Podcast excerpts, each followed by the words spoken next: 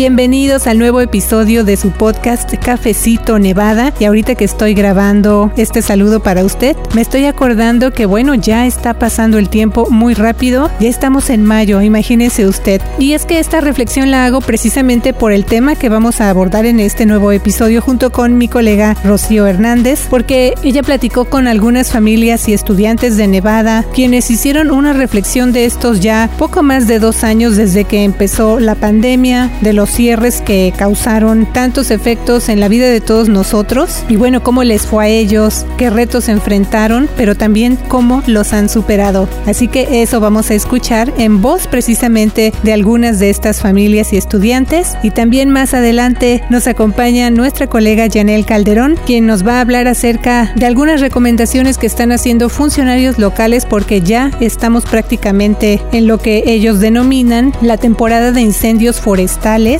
y es que aquí en nuestro estado esas temperaturas extremas ya están prácticamente a la vuelta de la esquina. Eso y más ya le tenemos listo en este nuevo episodio. Les saluda Luz Gray, editora asociada con The Nevada Independent en español. Bienvenidos y vamos a escuchar.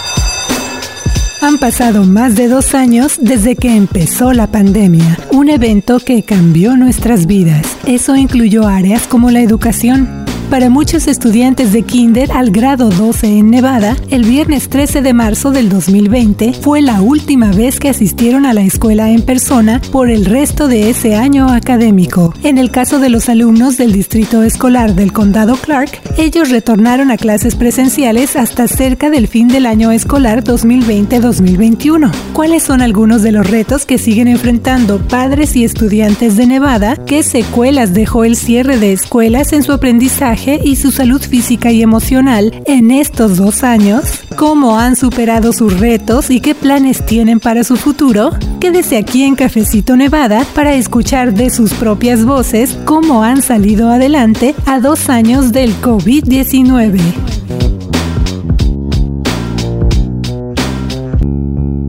¿Qué tal, Rocío? ¿Cómo estás? Hola, Luz. Saludos a todos los que nos escuchan hoy aquí en Cafecito Nevada. Bueno, Rocío, hace poco tú tuviste la oportunidad de platicar con algunas familias. Como ya dijimos, escribiste acerca de lo que ellos te platicaron, tanto padres como estudiantes de Nevada, con respecto a cómo les ha ido en este tiempo desde la pandemia, su experiencia, por ejemplo, pues cuando cerraron las escuelas debido al COVID y el alcance que esto ha tenido en muchas áreas de su vida. ¿Cómo les ha afectado? Todo esto. Y dos años se dice fácil, ¿verdad? Pero cuántas cosas han pasado desde entonces. Así que, pues vamos poco a poco, Rocío, cuéntanos acerca del reportaje que hiciste y sobre todo, pues, qué aprendiste de lo que te compartieron estas familias y los estudiantes también. Así es, tuve la oportunidad de entrevistar a unos cinco estudiantes y dos padres de familia en escuelas tanto de Reno como en Las Vegas. Y creo que algo que tenían en común todos los que entrevisté en esos meses fue haber estado en casa por mucho tiempo o, por más de lo normal,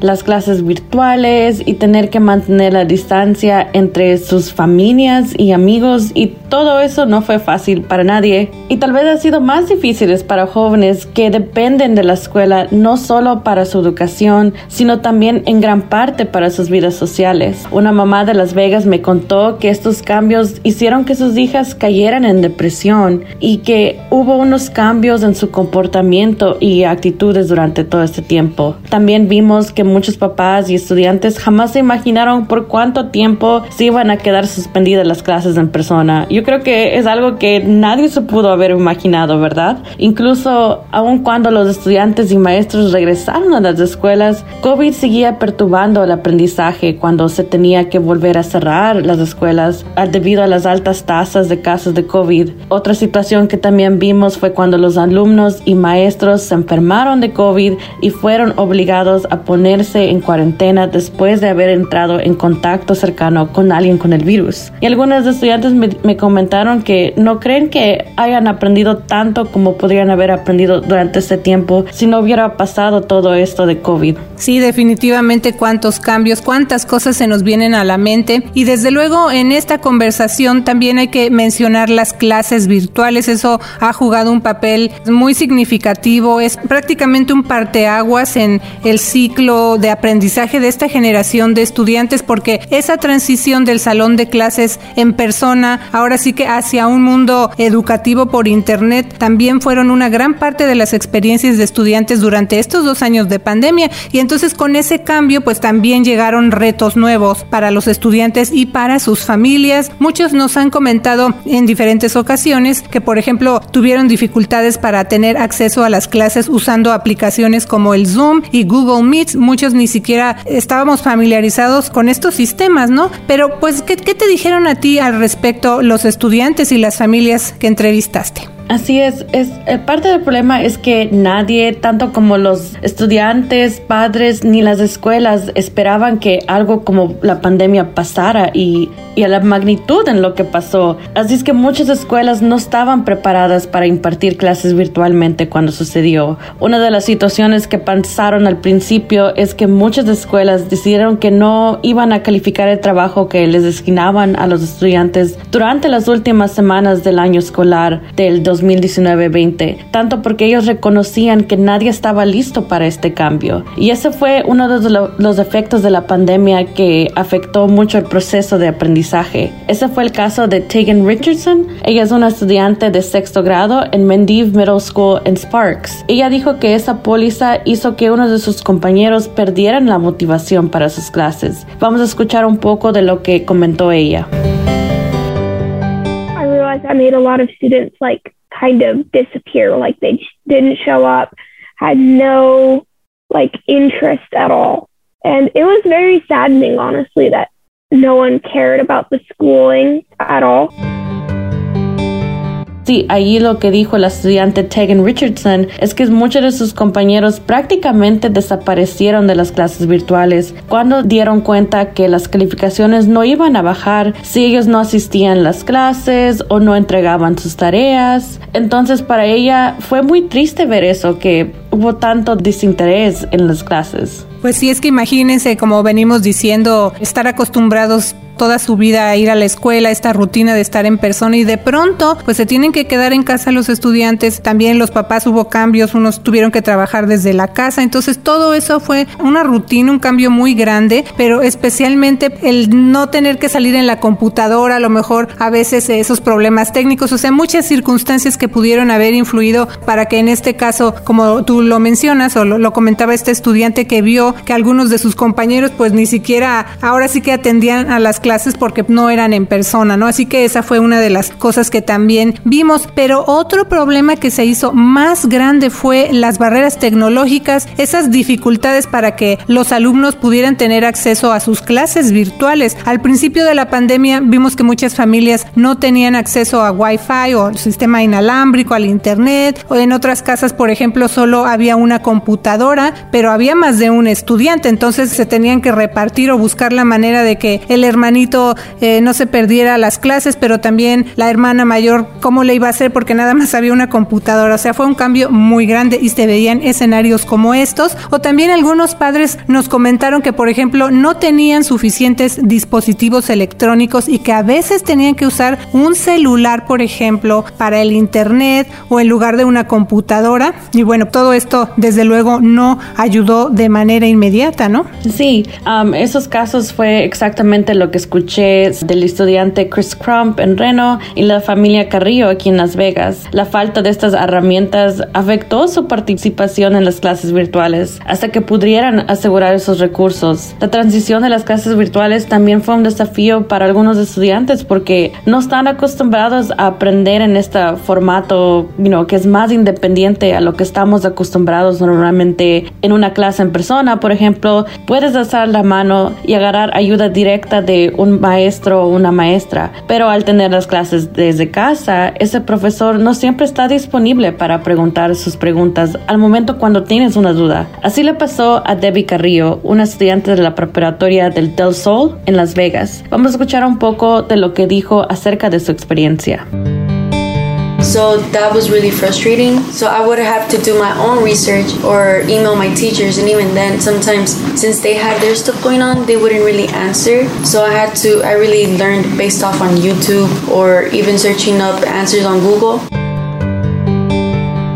Lo que dijo la estudiante Debbie Carrillo es que fue muy frustrante para ella y tuvo que hacer sus propias investigaciones o enviar correos electrónicos a sus maestros, pero a veces ellos estaban ocupados y no respondían luego luego. Así es que ella aprendió a través de YouTube o Google. Lo bueno todo esto es que en esta experiencia Debbie aprendió cómo estudiar independientemente. También me platicó que sacó buenas calificaciones durante este tiempo porque tuvo que aprender a todo sola, independiente y pudo sacarse ella misma adelante. Pero hay otros estudiantes que vieron una baja en sus calificaciones porque las clases virtuales no eran compatibles a sus modos de aprendizaje y eso se vio reflejado en la tasa de graduaciones de Nevada que tuvo un bajo durante COVID. Así es que el proceso de aprendizaje en estos tiempos de la pandemia no ha sido nada fácil para todos. Definitivamente. Y bueno, otro cambio que han visto algunos padres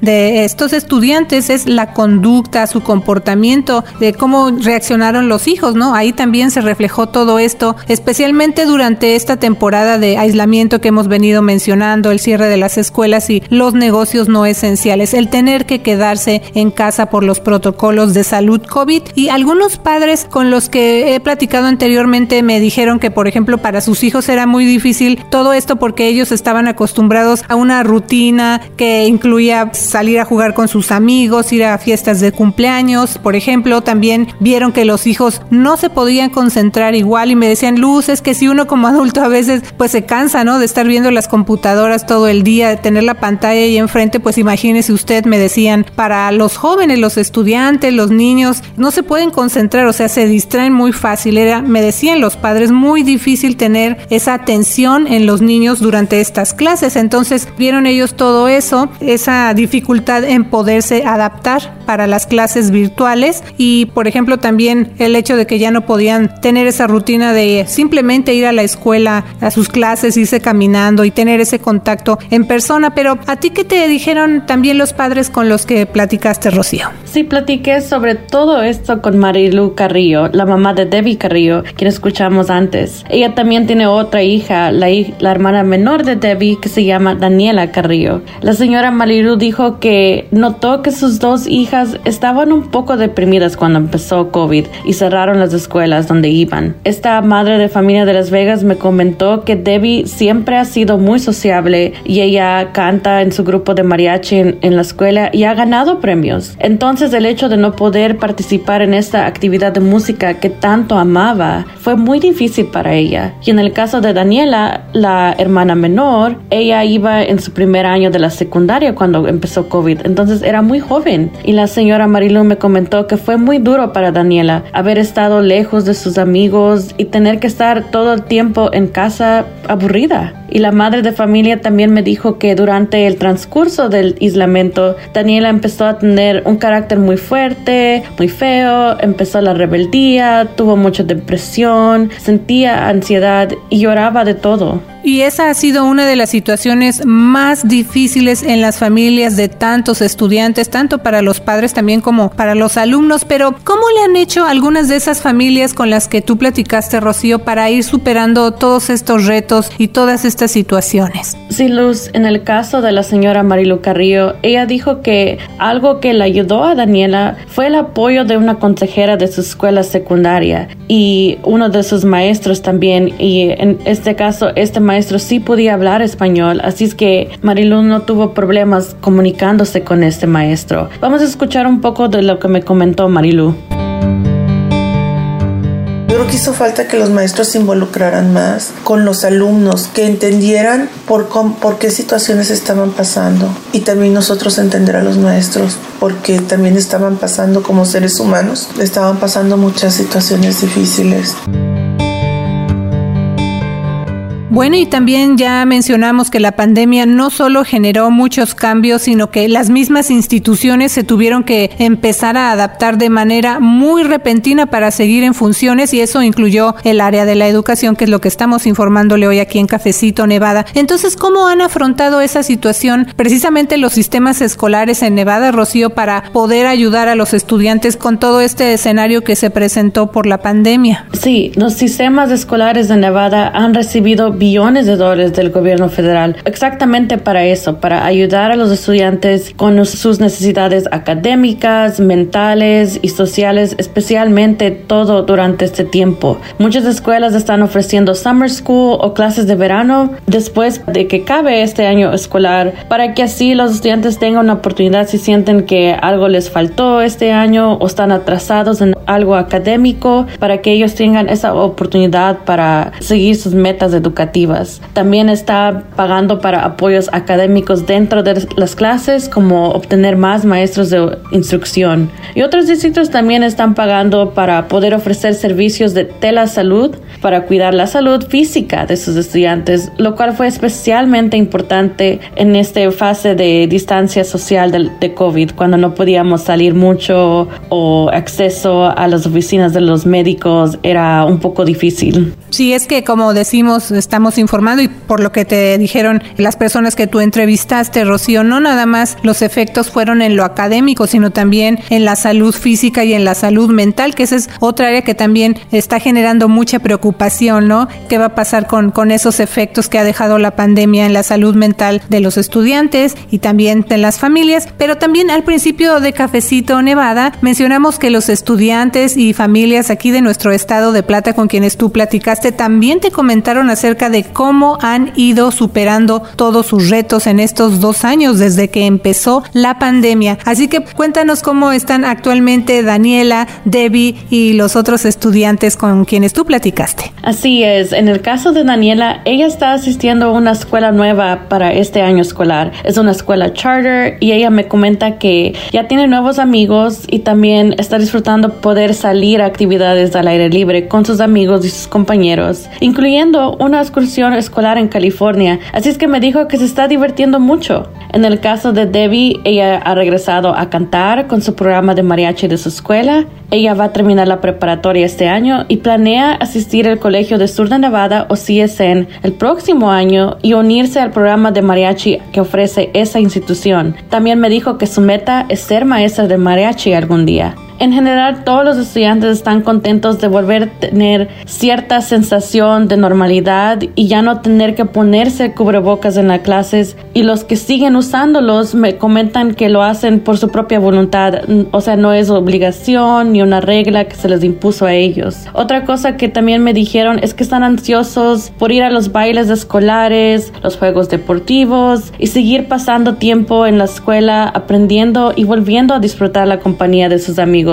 Algo lindo que me dijo una estudiante es que ella siente que estos dos años realmente la han hecho a ella y a sus compañeros apreciar más la escuela durante todo este tiempo que no han podido ir así normalmente. Sí, una, una enseñanza también para ellos, porque eso es parte también de esta historia que tú reportaste, Rocío, los retos, pero también pues cómo los han ido enfrentando y qué experiencias positivas de alguna manera han dejado en los estudiantes y en sus familias. Y yo creo que para nosotros como adultos también es bonito, es gratificante ver cómo va regresando esa sonrisa, ¿no? A las caras de los estudiantes, porque pues ya están de nuevo en su rutina escolar, en persona, pueden compartir con sus familias en actividades fuera de casa también, pero esta es solo parte de la historia y tú vas a seguir reportando acerca de lo que pase en educación aquí en Nevada y cómo afecta todo eso a usted que nos está escuchando aquí en Cafecito Nevada. Así que gracias por tu reporte, Rocío. Claro que sí. También les invito a leer mi reportaje en nuestro sitio de noticias del Internet de Nevada Independent en español. Y si tienen alguna pregunta para nuestro equipo de reporteros, también les podemos contestar aquí en Cafecito. Así es, si usted nos manda sus preguntas aquí cada semana van a escuchar la respuesta de nuestro equipo de reporteros y cómo nos puede mandar sus preguntas. Bueno, nos puede seguir a través de las redes sociales, ahí nos puede mandar un mensaje, dejar sus comentarios o también unirse a la lista de quienes ya se suscribieron a nuestro nuevo sistema de alerta de noticias a través de mensaje de texto. Ahorita va a escuchar cómo le puede hacer para estar más en contacto con nosotros a través de esa plataforma. Pero ahora, como le mencionamos al principio de este podcast, nos vamos al segmento Nuestra Comunidad,